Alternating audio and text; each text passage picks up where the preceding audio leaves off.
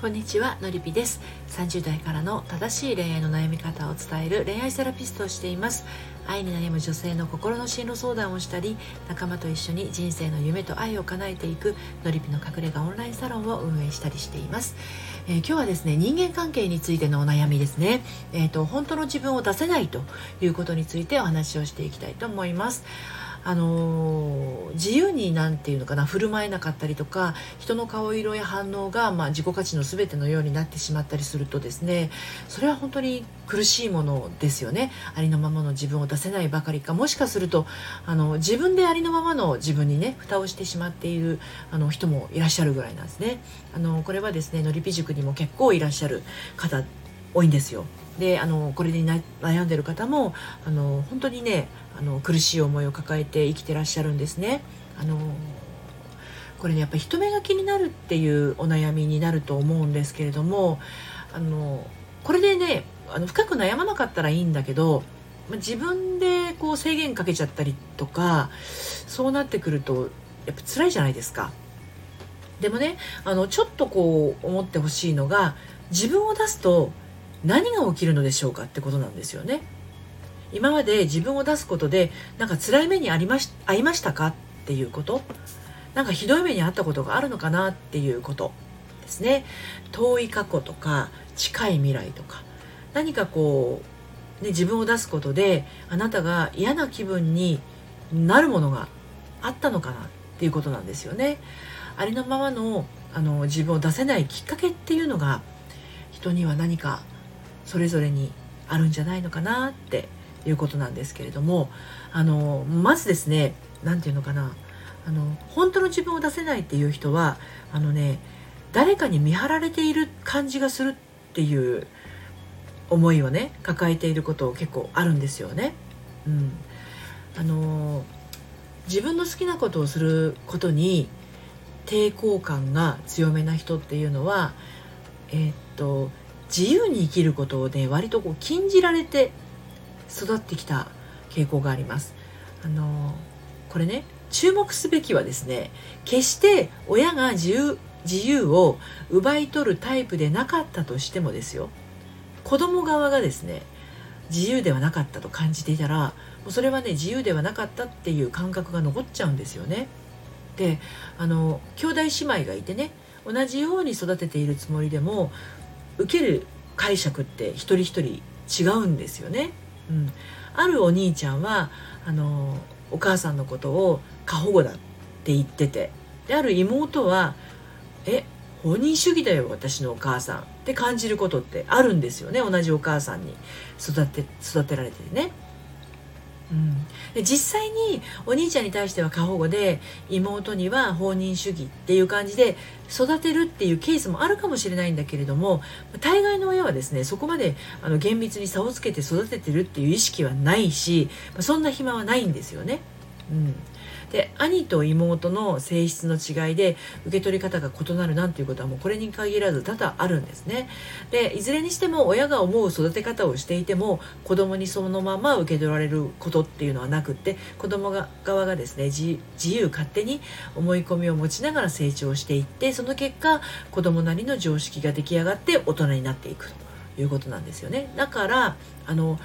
あの誰かに見張られているような気がするな人目が気になるなっていう大人はねあの幼少期の頃あの親が怖かったりとかして言いたいことが言えないとかしたいことができないっていうことがねまあまああるんですよね。例えばこれを言ったら否定されるとかこれをやろうとしても無駄だと言われたとか、ね、こんなのあなたには無理よとかできないよとか、ね、無理なことをなぜやろうとするの？とかこっちにしておきなさいとかそんなのバカらしいとかね、まあ、そういう親って何気ない一言を言うんですけどその一言に対して子供っていうのはあの意識しているにせよ無意識にせよ傷ついちゃってこうしょぼんってしちゃうことって数知れずあったりするんですよね。でそれをそれをきっかけにあ自分はダメだとか自分じゃできないと私には無理なんだとか私は諦めなければならないとか私のやろうとすることはね馬鹿らしいことなんだとかね私には価値がないとか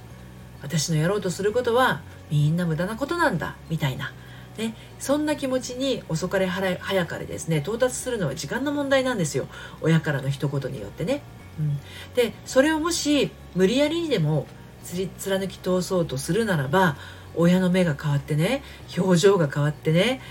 怖い思いをするっていう経験をねしたりするんですよね。うん、あの親の表情が自分のしていることの価値観の把握につながってしまっちゃったってことなんですねつながっちゃったっていうことなんですよね。でそんな幼少期を過ごしてねやがて成人して大人の仲間入りをするんだけれどももうこれからは大人になったしあのうるさいお母さんとかお父さんの言いなりにならずにこれからは何でも自由に決められる。私の好きにやろうって頭で思ってても現実ではなかなか自分で決められなかったりまあ、自分の決めたことには自信が持てなかったり、まあ、不器用なね20代を過ごすことになったりするんですよね。実はねこれ何を隠そう私のことなんですよ。ね、結局親の言いなりになってるって最大のデメリットだったんだけれども実は最大のメリットだったっていうことに大人になってね気づいて愕然とするんですよね。あの自由にやるっていうのはね責任がついて回るんですよね。うん、でも小さい頃からあの自分で選んだり決めたりその結果こうつまずいたり転んだりすることですら防御されて守られて育ってきたからそういうなんだろう自分でつまずいて自分で立ち上がるみたいな経験がなくてねあのそういうふうに育っちゃうとね自分で選んだりとか自分で決めることがめちゃくちゃ怖いんですよ。つまりこれどういうことかって言ったら自分のことが信じられないんですよね自分の決めることが責任が持てないんですよ何かあった時責める相手がいないから自分で決めたくないんですよ。だってお母さんが言ったじゃんみたいなことが言えないわけですよ。あのお母さんが決めたことだったらだってお母さんが言ったじゃんみたいに言えるんだけど自分で決めたことだったらあの責める相手がいなくなっちゃうんですよね。ここ本当葛藤なんですよね。私も大人になってから自分で選んで自分自分で決めることで相当失敗したり傷ついたりっていうのを経験したんですよね。うん、でもねそういうのって本当必要なんですよ。ちっちゃい時からね。本当は大人になる手前でねもっと経験しておきたかった数々のやってみたいとか行ってみたいとか興味がある一人でしてみたいってこういうのすっ飛ばして生きてきちゃうとあの経験できなかったわけだから。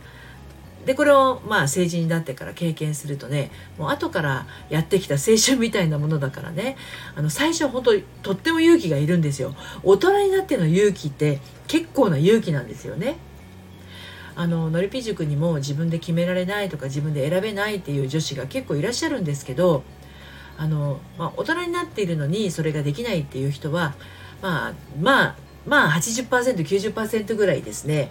自分で自分を見張っています。うん、お母さんという